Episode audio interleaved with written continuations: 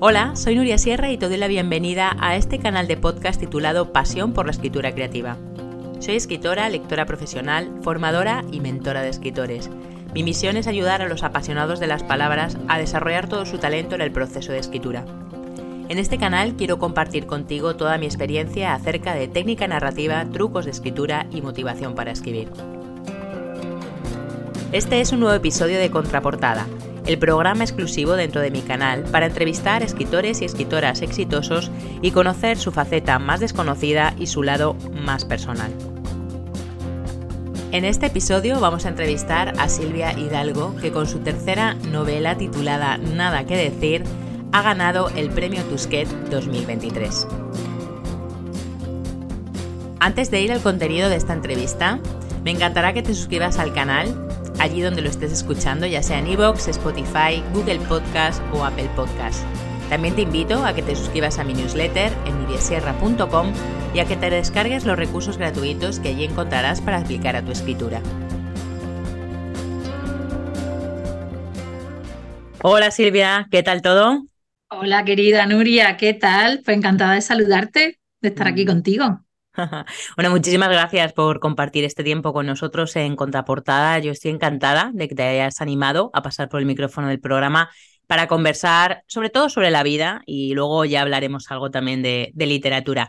Bueno, hace poco que nos hemos visto en la Feria del Libro de Sevilla a finales de octubre del 23, precisamente en la presentación de tu novela, Nada que decir, Premio Tusquet 2023, y luego vamos a hablar de ello. Por cierto que, bueno, mm, fuera de micro le comentaba a Silvia que le he terminado de leer y que me he emocionado muchísimo y que de verdad le doy la enhorabuena y las felicidades por, por esta novela. Pero bueno, antes de ir a, todo esto, al, al contenido propio del episodio, para quien no conozca a Silvia Hidalgo, os cuento que ella nació en 1978 en Sevilla, donde sigue viviendo y escribiendo. Es ingeniera informática, madre, cinéfila y lectora y es también autora de las novelas Dejarse Flequillo, publicado en Amor de Madre en 2016, y Yo Mentira en Tránsito en el año 2021. Y ahora llega Nada que decir, su tercera novela, con la que decíamos antes que ha ganado el premio Tusquet. Un jurado presidido por Antonio Orejudo y conformado también por Cristina Araujo y Bárbara Blasco, que fueron ganadoras del premio en ediciones anteriores. También la periodista cultural Eva Coscuyuela y Juan Cerezo editor de, de, Tusquets, eligió esta obra, de nada que decir, por tratarse, dijeron, de un deslumbrante retrato psicológico de una mujer enfrentada a sus contradicciones y a la vorágine de la vida moderna. El jurado también definió esta novela como una historia veraz y lacerante sobre la vivencia del deseo y la pasión y sobre cómo se sobrepone a la crisis de los 40, la ansiedad por el éxito social, el desencanto del hogar y la atracción por lo prohibido. Bueno, ahí es nada. Bueno, Silvia, ¿algo más que añadir a esta semblanza o que nos quieras contar sobre, sobre nada que decir? Porque hay mucho que pues decir. Pues bueno, sí, eh, nada, muy agradecida, ¿no? Por todos los comentarios, por supuesto, ¿no? Porque ese jurado tan, tan fantástico, ¿no? Y, y que, ¿no? Con algunos escritores, ¿no? A los que admiro muchísimo, pues decidieran que era era válido, ¿no? Para, para este premio, lo cual, vamos, lo presenté, la verdad, sin, sin mucha expectativa, sin pensar que una novela así, ¿no? Pudiera, pudiera mm, llevar la faja, ¿no? De, premio Tusquet. Eh, pero bueno, las cosas pues hay que, hay que intentarlas, a veces nos ponemos más límites que, que los demás y, y bueno, salió bien. Mm, qué bueno. Sí, es verdad, a veces nos, nos ponemos nosotros mismos palos en las ruedas y, lo que hay es que dejarse llevar y sobre todo probar, ¿no?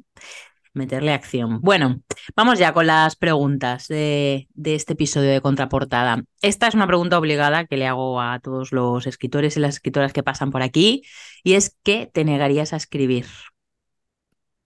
¿Qué me negaría a escribir? Pues bueno, eh, curiosamente salió una de las críticas, eh, entre comillas, literarias ¿no? de, la novela, que no, hacía mención a nada literario, sino a que como que yo había escrito una novela para em, como con, con interés de, de, convencer a alguien o de, o de que fuera más comercial o algo así, ¿no? Como que me había vendido, ¿no? Entonces, bueno, me pareció muy curioso porque por supuesto, no elegiría una novela así, ¿no? Si quisiera un, éxito comercial, ¿no?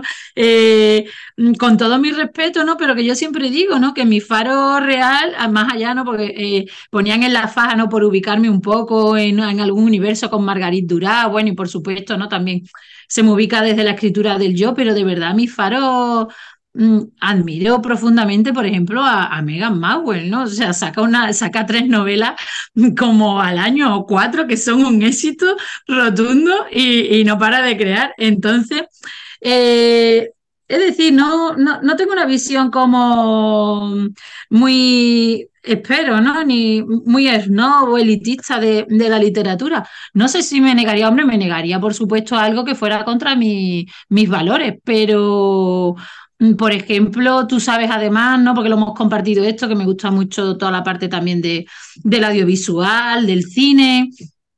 Entonces, por probar, es decir, simplemente me negaría, por supuesto, a algo que fuera contra mis principios, ¿no? No sé, el, el, discurso de, yo qué sé, ¿no? De, eh, de un político fascista, o por ejemplo.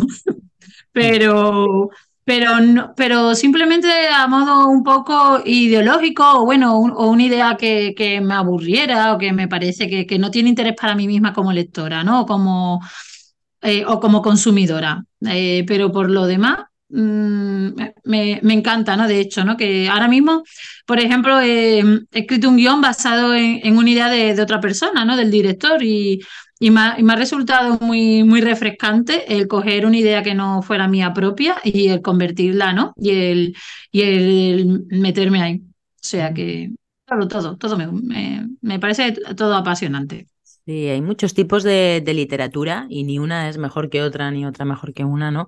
Y además hay muchos, muchas formas de contar historias y yo creo que al final eh, es en el fondo es el objetivo, ¿no? De los que nos ponemos delante de una página en blanco. Bueno, voy a contar una historia y a ver qué sale, ¿no? ¿Qué libro de otro autor o de otra autora, ya sea vivo o fallecido, te hubiera gustado escribir? Wow. Wow, hombre, hay muchos. Mm. Hay muchos. Eh, he andado mm, precisamente ¿no? en la escritura de esta novela por ritmos, por por universos, por meterme ahí, ¿no? Cuando escribo normalmente me, me cojo mi, eh, me cojo mi grupito de novelas que me las llevo a todos lados, voy cargando a todos lados con cinco o seis novelas porque que, que, adoro. Y, en este caso, ¿no? Y que me parece que, que, que, están en el universo, me gusta meterme eso como en universo, como escuchar una banda sonora y volverla a escuchar y escuchar la misma música y otra vez la misma música hasta quedarte con el ritmo.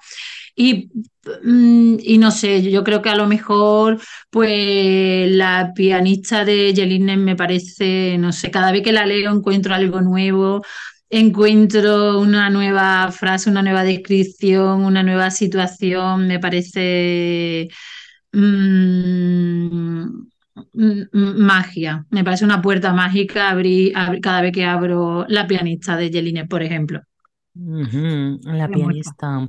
A mí me pasa lo que has dicho eh, de esos libros que te llevas siempre y que los vas releyendo. A mí me pasa en el caso de, novela, en, cuentos muchos, ¿no? Pero en novela me pasa con La Pasión, con La Pasión de Janet Winterson. Me encanta también, sí, sí, es, una maravilla ese, ese libro. Bueno, es que mm, Winterson es, es fabulosa en todo, ¿no? Eh, sí, sí, me he leído también varios de ellos y por supuesto Sí. Em, es verdad que es un librito tan corto y dices, madre mía, y la cantidad de cosas que dice, que dice ese libro. Bueno, ¿recuerdas la primera historia que escribiste?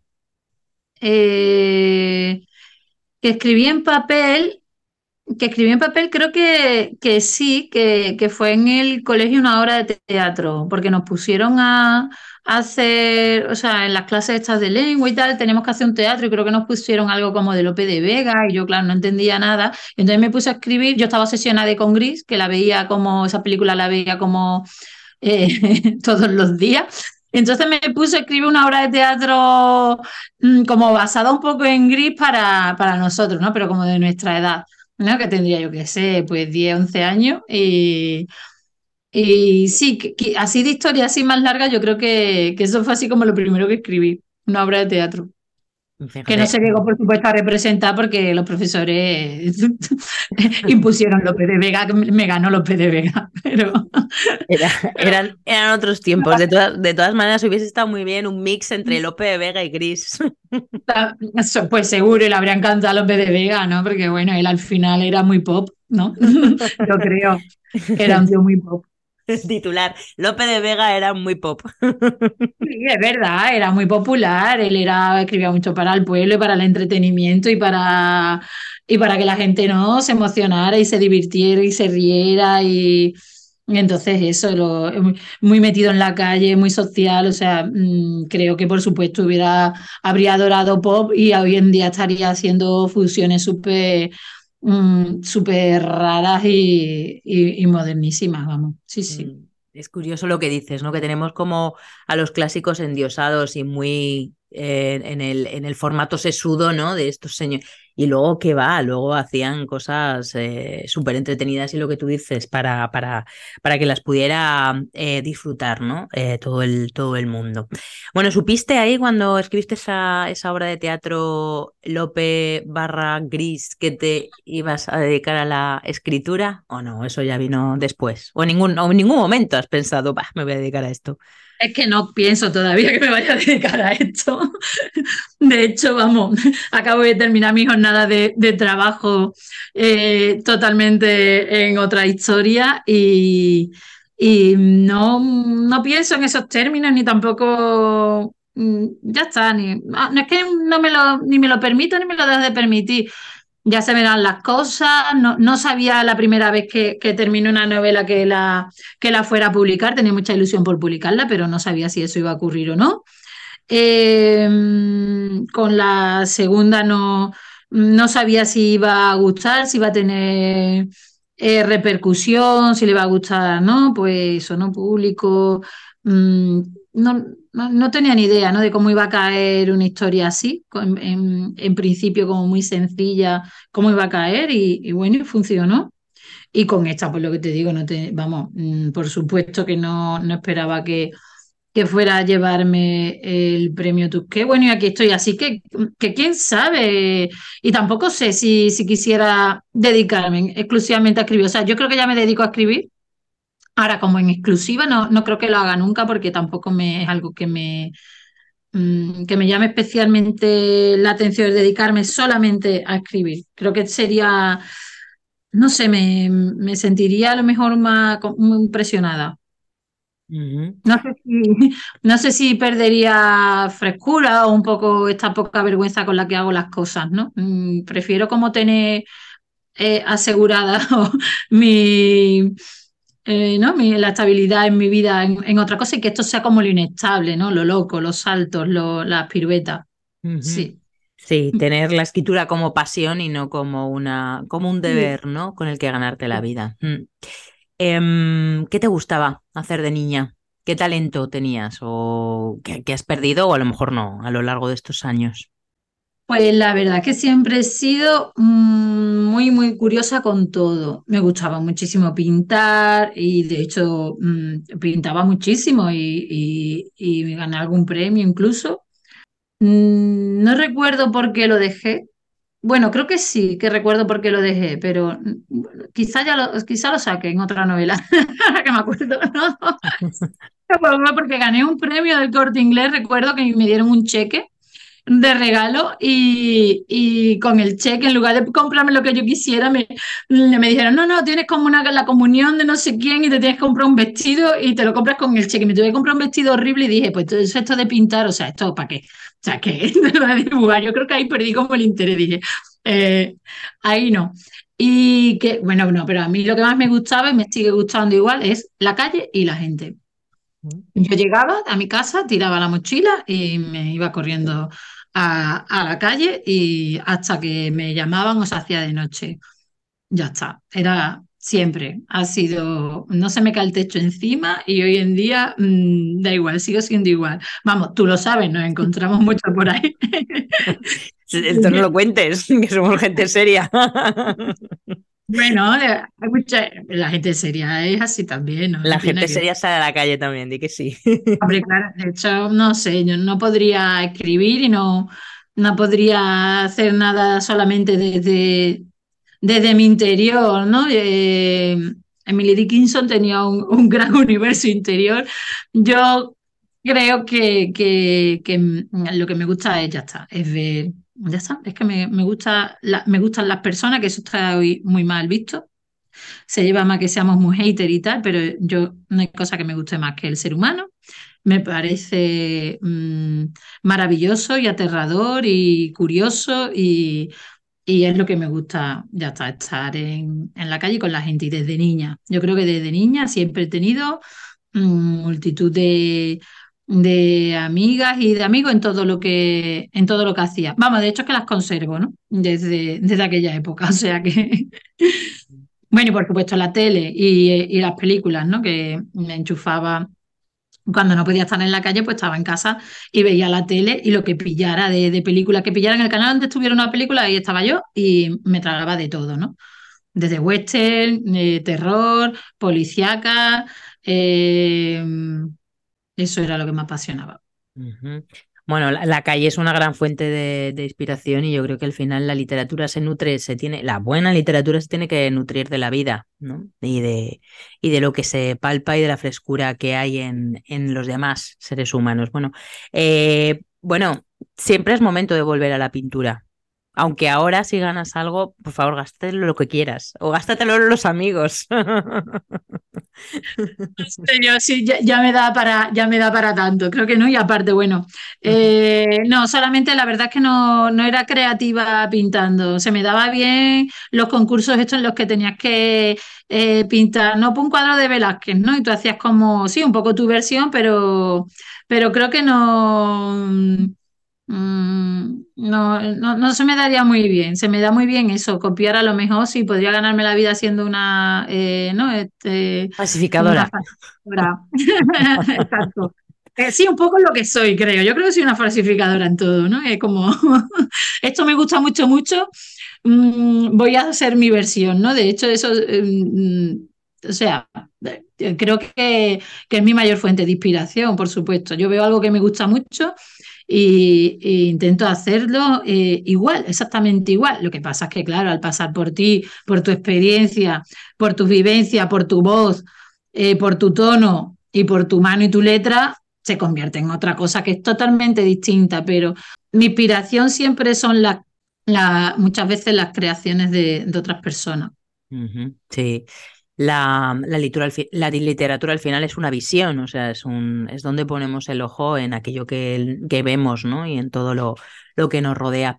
Bueno, ahora tienes pocos ratos libres, ¿no? Con la, porque estás en plena promo, ahora estamos grabando en noviembre del 23 y, estás en plena promo de, del premio. Mm, ¿Pero qué te gusta hacer en tus ratos libres, cuando tienes ratos libres o cuando tenías ratos libres? Pues mm, lo mismo, es que no, no he madurado nada. por suerte o por desgracia no he madurado nada. Me gusta muchísimo eh, ver películas, eh, revisar series también. Ahora estoy con dos metros bajo tierra, revisándola otra vez. O sea, recordaba que era buena, pero no recordaba lo buena que era. Es decir, no tenía conciencia en aquel tiempo de lo buena que era. Eh, me gusta mm, estar con, mi hija, que tengo una hija de 13 años, Valeria, y, y, me gusta ver películas de terror con ella, porque ella lo que ahora mismo lo que más le gusta es el terror, así que me encanta buscarle pelis de terror y, y ponerla y pasar un poco de miedo. Em, bueno, cuando mm, me deja el cuerpo y la energía, también me gusta ir a nadar. Y por supuesto, pues ver a todo el mundo que quiero. Em, de nuevo, la calle y las personas. Sí, sí. Eh, eso, que eso que nunca se pierde, desde luego. Que mm, eh, ahora que dices de revisitar series em, antiguas, eh, había un, momento cuando leí tu, tu, novela que, bueno, no vamos a hacer spoiler, ¿no? Pero, pero la protagonista tiene una escopeta. Y a mí me recordó a un, a un episodio de Mad Men, no sé si has visto Mad Men. No he llegado a verla, la tengo pendiente, a ver si un, un día me, me, me, pongo. Pues, pues lo que son las, las referencias, ¿no? Y la, y la cultura, y la cultura pop, esa que está como en el imaginario colectivo. A mí hay, hay un momento de, esa, de ese capítulo de tu novela que me recordó muchísimo un episodio de, de Mad Men, donde la protagonista precisamente eh, ha tenido un encontronazo con el vecino y de repente sale a su jardincito en esa, en esa América de los años 60, típica, típico way of life, ¿no? Donde está en su jardín toda mona, estupenda, rubia, maravillosa, y sale con el cigarro en la boca y disparando eh, con la escopeta en el jardín de su casa, al lado de todas las demás casitas, y de repente la última escena es eh, los pájaros volando, ¿no? Con el, con el disparo. Y, es curioso, ¿no? Cómo se mezcla, eh, también creo que en tu, en tu caso mucho, el cine con la, con la literatura, ¿no? Eh, ¿Qué prefieres? ¿Te quedarías con alguno de los dos lenguajes si tuvieras que elegir? Pues, hombre, si tuviera que elegir ahora mismo me quedaría con la literatura porque me ha ido mejor, ¿no? no, no, no, voy a pegar un disparo hablando de escopeta, no me voy a pegar un disparo en el pie. Eh, bueno, son, son cosas es que mm, son tan distintos, para mí no tiene nada que ver. Mientras eso, ¿no? La literatura para mí es un ejercicio, un ejercicio muy íntimo, muy íntimo. Yo no eh, nunca escribo pensando que lo vaya a leer nadie, si no, no creo que no podría escribir. Yo escribo totalmente como sin, sin pudor y sin ningún tipo de tapujo.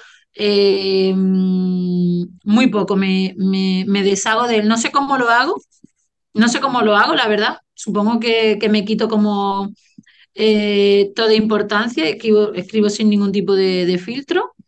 Eh, y en cambio, ¿no? Y por eso te digo, ¿no? Que es como muy íntimo, como que escribo casi que, que para mí, para, para entender la vida, no, no solo mía, no, no las cosas que a mí me pasan, sino las cosas que pasan a mi alrededor y tal. Y, escribo con esa intención. Y en, cambio, claro, en cambio cuando escribo audiovisual, escribo con intención, ¿no? De, de quien, con los ojos de quien está mirando, con los ojos de quien está trabajando ahí.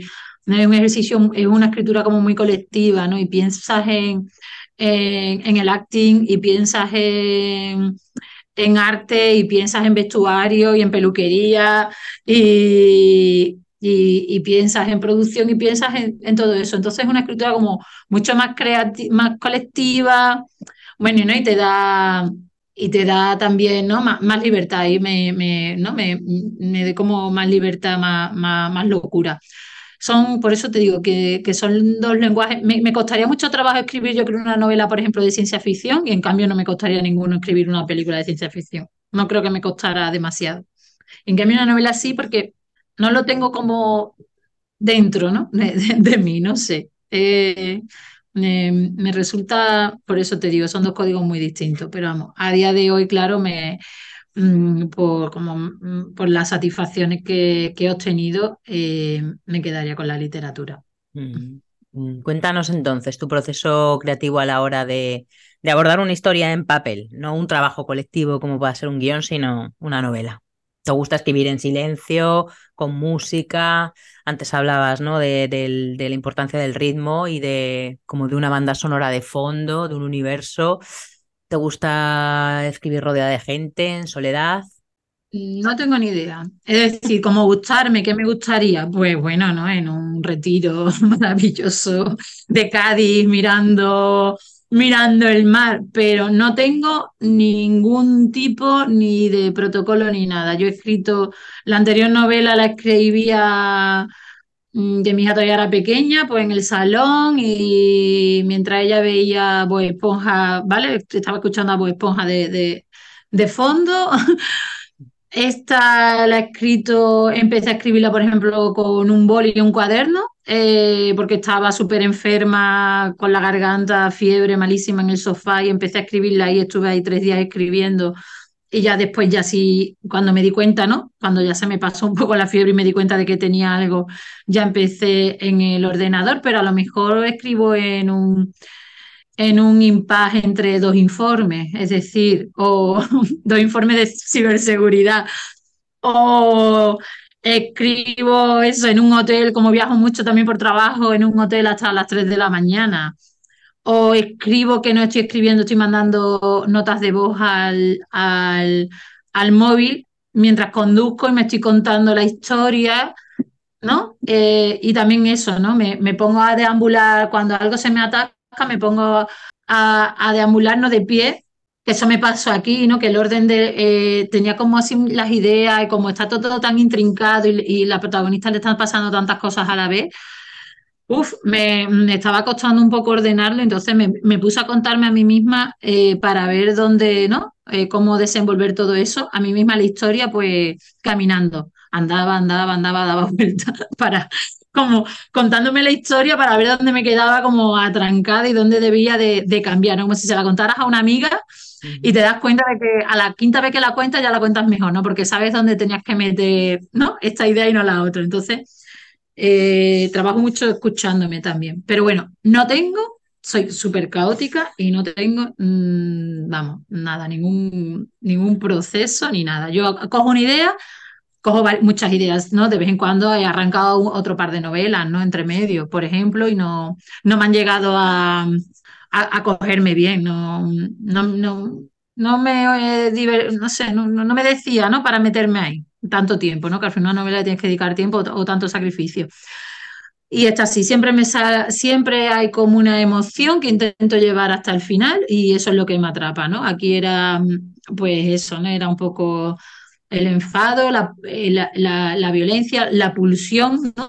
La pulsión de, del deseo y del desarraigo y, y eso me agarró y eso sí mmm, pude mantenerlo. Y después ya, pues eso me meto en universos que, eh, intento, pues, normal, aprender mucho, ¿no? Si quiero hacer una novela de esto, pues me pongo a, a leerme o releerme a, a las grandes, ¿no? Que, que, ya lo han hecho antes y intento, pues, hacer la ingeniería inversa, ¿no? De, de por qué de qué, qué, han hecho ellas antes, ¿no? Es que no, yo no creo que nadie invente nada, no creo que haya que estar inventando nada, creo que hay que tomarse las cosas como en serio, ser honesta y poner todo lo que tú puedas, pero, pero es eso, que no hay que inventar, no hay que inventar la rueda, ¿no? Sí, mm, todo mmm, ya está, tenemos que aprender unos de otros, ¿no? Y a mi gente es que es divertido, ¿no? Que me han dicho, ay, pues mmm, yo es que quiero escribir mi, mi ¿no? El anterior, mi yo mentira, ¿no? Y digo, claro, y el yo mentira era mi yo de, de otra, ¿no? O sea,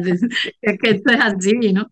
Ya, sí, sí, es curioso, pero es verdad que la literatura son vasos comunicantes, ¿no? Y que y lo que tú dices, ya está todo escrito desde la tragedia griega, entonces lo único que hay que hacer es pasarla por, por cada uno, por, por su tamiz, ¿no? Por su visión y por, y por también porque somos hijos de nuestro tiempo, ¿no? Y contamos lo que, lo que estamos viendo ahora.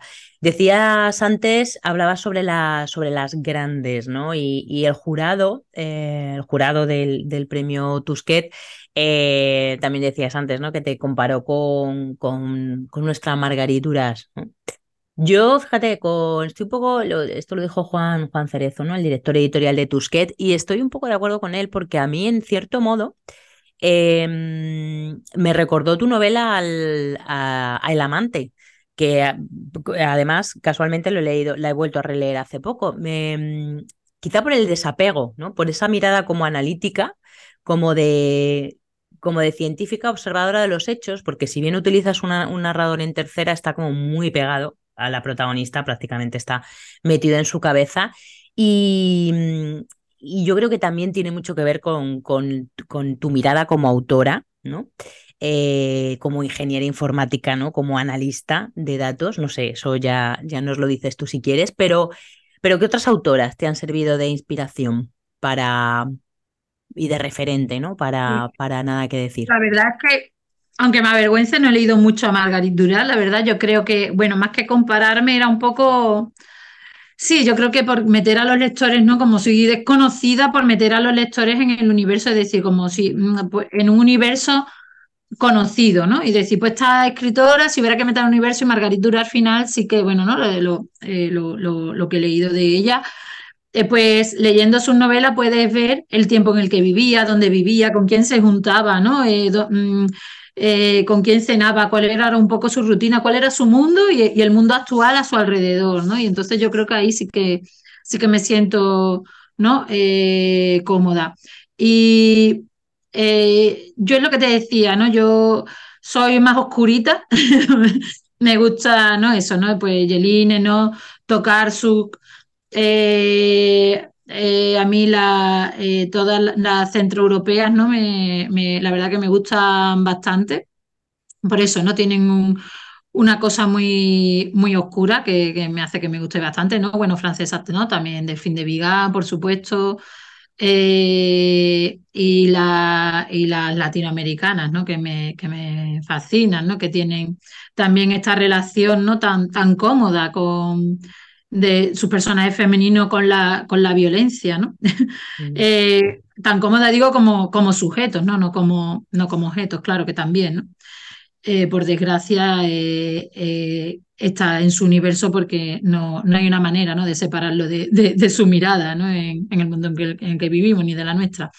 Y hay, por ejemplo, ¿no? pues Ariana Harvin, ¿no? que es de mi favorita, o Samantha Swelling, que, me parecen fascinantes, ¿no? que la primera vez ¿no? que las leí dije, wow, ¿no? ¿Esto, ¿esto qué es?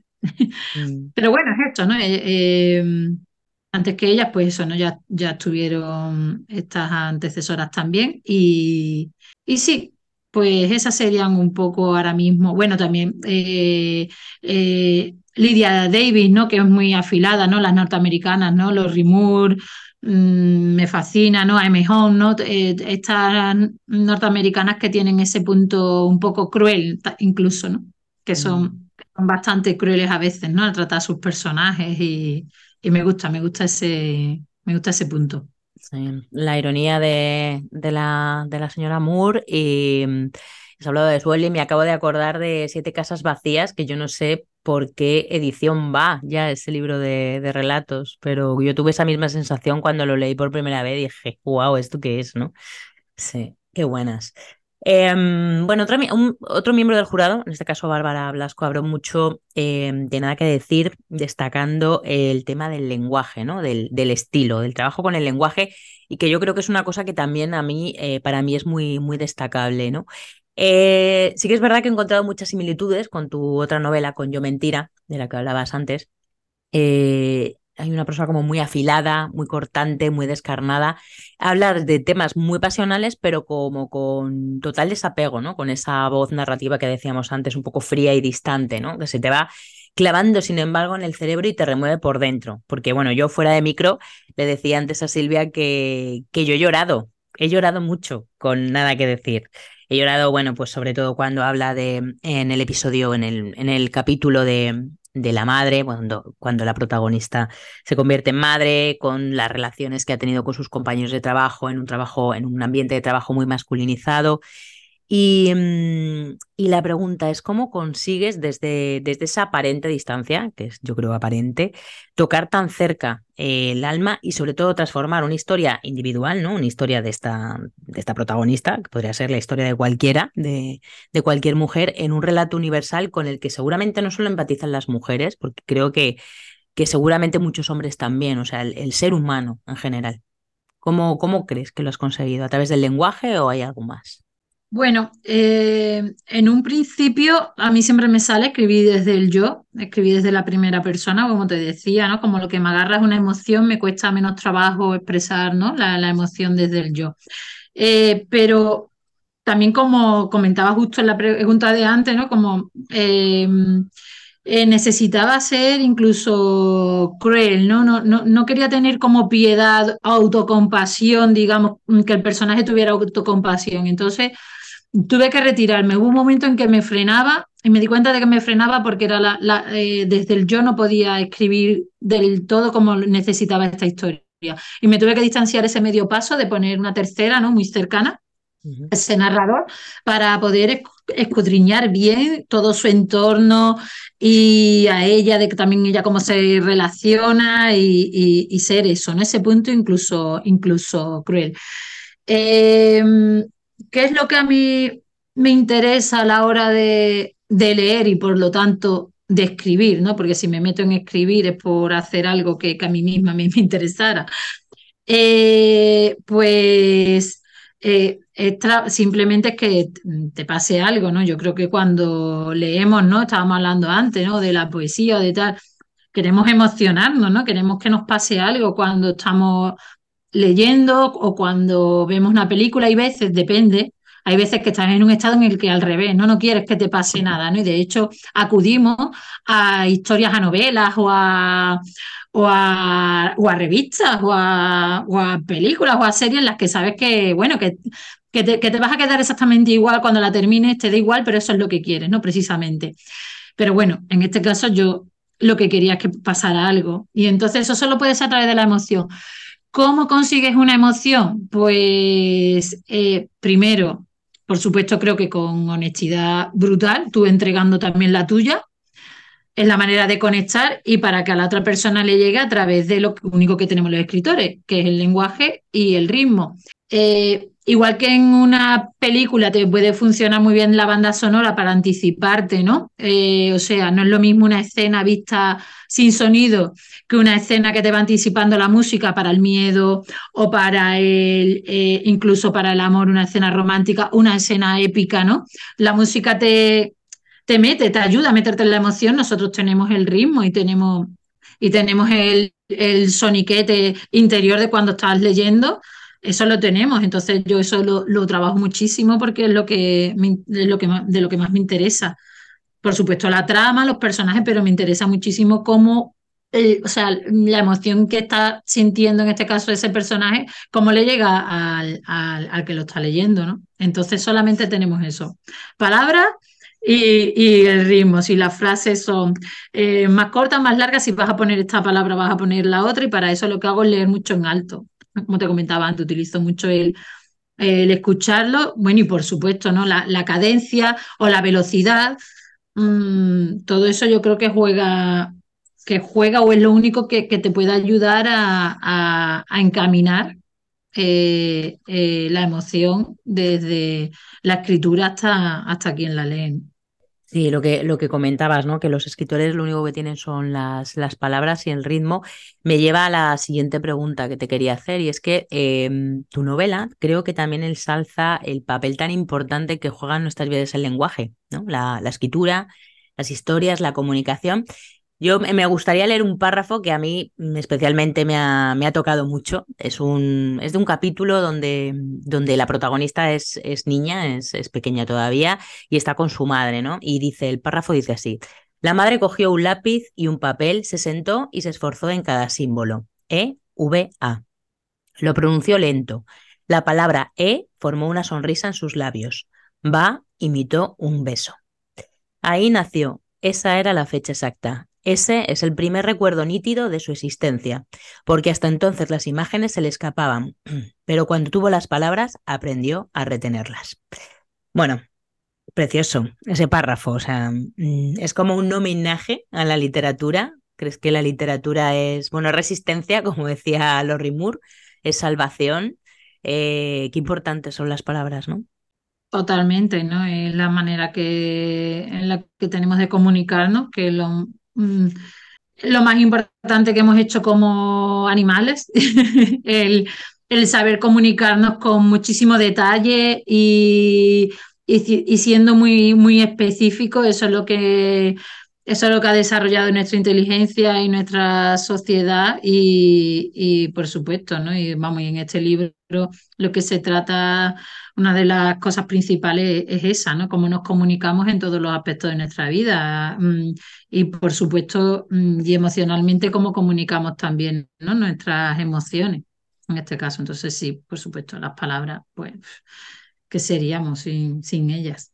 Bueno, eh, como especie, lo mejor que hemos hecho ha sido el lenguaje y la cerveza. También tengo que decírtelo. quien hizo la cerveza es porque se comunicó con otro y fueron aprendiendo, es verdad. Irían aprendiendo y se, se pudieron dar la receta a través de las palabras, ¿no? Y, y así comunicar y fueron mejorándola, ¿no? Hasta Totalmente. Que llegó, hasta que llegó la, no sé, la marca que cada uno quiera. Yo no me voy a poner aquí ninguna. Sí, sí, no vamos a, no vamos a dar marcas, que este, este episodio no, no está patrocinado por ninguna marca por ninguna. Hasta ahora, hasta ahora, Nuria, tú siempre di hasta ahora.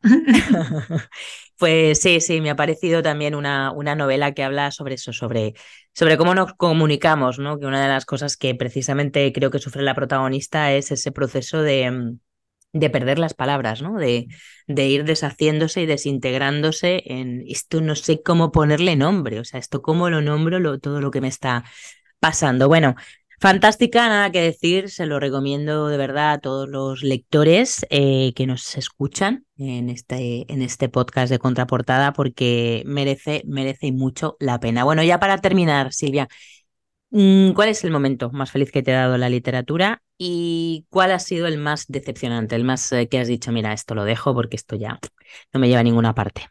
Bueno, de los más felices, por supuesto, ¿no? Eh, cuando me llamaron para decirme que, que, había ganado el premio Tusqué, ha sido de los más felices, eh, aunque también el otro día, bueno, cada vez, es que en cada encuentro voy encontrando uno de esos momentos felices. No ese, digamos, el más llamativo, el que más puede entender la gente, pero el otro día que estaba en una presentación en Valencia y una chica, a la que le mando un beso desde aquí, que no sé si, si me escuchará, eh, eh, estaba llorando cuando vino y, yo y es que estaba muy emocionada porque bueno no porque se, se sentía súper identificada y estaba como atrapada en una historia eh, parecida a la de la protagonista y también me eh, me pasó también con la anterior novela, ¿no? Que me escribían que se sentía muy identificada y con esta me ha pasado. Y otra chica también me escribió, de hecho, desde, desde un autobús, diciéndome que volvía llorando de una situación parecida, que la protagonista vuelve llorando en un tren. Y, y bueno, me pareció una y, pero, pero que se sentía como muy acompañada, que no se sentía sola porque lo estaba leyendo precisamente en ese momento. Entonces no se sentía, o sea, se estaba jugando de que era muy estúpida y muy imbécil. Y, me decía, ¿no? Que pues me siento acompañada y de verdad que bien. Bueno, nada, le dije que si estaba bien, que se necesitaba que, que me llamase de verdad, que, que si se encontraba bien o, necesitaba hablar con alguien. Entonces, estas cosas, ¿no? Eh, es demasiado, ¿no? que alguien pueda sentirse acompañado en una situación vulnerable, ¿no? Porque le ha llegado algo, ¿no? Que, que tú escribiste. Eh, bueno, es que no, no se puede comparar, de verdad, no se puede comparar con, con nada. Es maravilloso.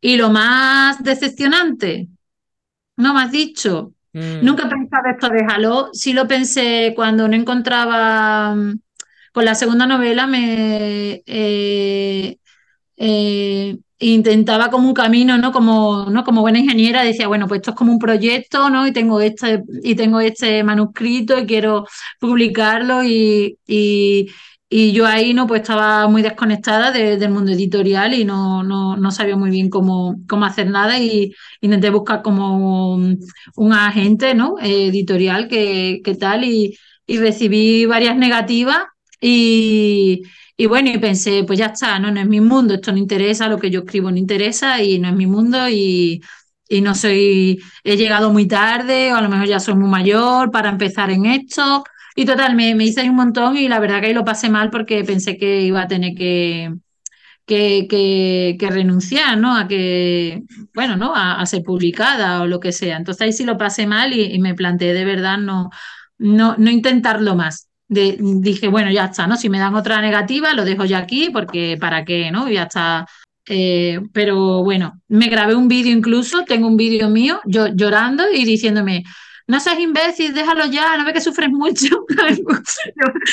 me, me, me, me, doy órdenes así como muy, muy locas a mí misma a veces. Y, y, ya está, también hay que pasarla, ¿no? Ahora veo el vídeo y digo, bueno, menos mal que no tampoco te haces caso siempre, ya está, hay que te quita importancia y ya está, hay que pasar duelo, por supuesto, y cuando se pasa mal o tienes negativa, se pasa mal, y es normal que, que digas de tirar la toalla, pero si crees de verdad al final, ¿no? Que, bueno, que, mm, que ahí hay algo, que ahí hay algo, pues si eres crítica contigo, pero de todas formas siendo muy crítica contigo, sigues viendo que ahí hay algo, pues bueno, pues insistir un poco más, a lo mejor a la décima o a la, mm. o a la veinte. Sí, sí, pero qué, qué importante lo que estás diciendo, porque es verdad que yo tengo muchos alumnos, ¿no? Y, y personas a los que ayudo en las mentorías y, se desesperan muchas veces, ¿no? Y les dan ganas de, tirarlo todo por la borda y digo, pero aguanta un poco más, aguanta un poquito más, ¿no? Eh, grábate un vídeo para tu yo del futuro y, y, bueno, pues hay que perseverar, ¿no? La importancia de la perseverancia, que hubiese pasado si de repente dejas de escribir y que hubiese pasado con nada que decir. Sí. Así que nada, nosotros encantados de que hayas seguido escribiendo y por supuesto que sigas escribiendo. ¿Estás ya con otra, con otra novela, con otra historia o de momento la promo y ya? No, de momento no, no estoy con nada. Estoy, eso como te decía, con, con un, eh, con un guion ya vamos, ya terminado, que es corrigiendo y tal. Y, y nada, y ahora pues ya está. A ver promo. Estoy escribiendo muchos informes de ciberseguridad. que cuando veo todas las palabras que tiene un informe de seguridad digo, sería media novela, o sea, si es que no es tan difícil, esto ya sería media novela, ¿sabes? Un informe grande, digo, esto ya es media novela, si es que tampoco, así que sigo escribiendo mucho, pero no, no, no creando, no creando. perseverancia, constancia y bueno, a ver si lo próximo es que te vemos en la gran, en la gran pantalla, nunca se sabe. Ahí va, pues nada, pues muchísimas gracias Nuria por, esta charla eh, que tenemos muchas veces nosotras con una cervecita, pero bueno, aquí eh, encantada también de verte en estos lados. Bueno, pues muchísimas gracias de verdad Silvia por tu tiempo, ha sido un placer contar contigo en el micrófono de Contraportada, charlar este rato, yo espero que hayas disfrutado y te deseamos de verdad el mayor de los éxitos en todos tus proyectos y ponte un abrazo enorme. Muchas gracias, Nuria. Besos.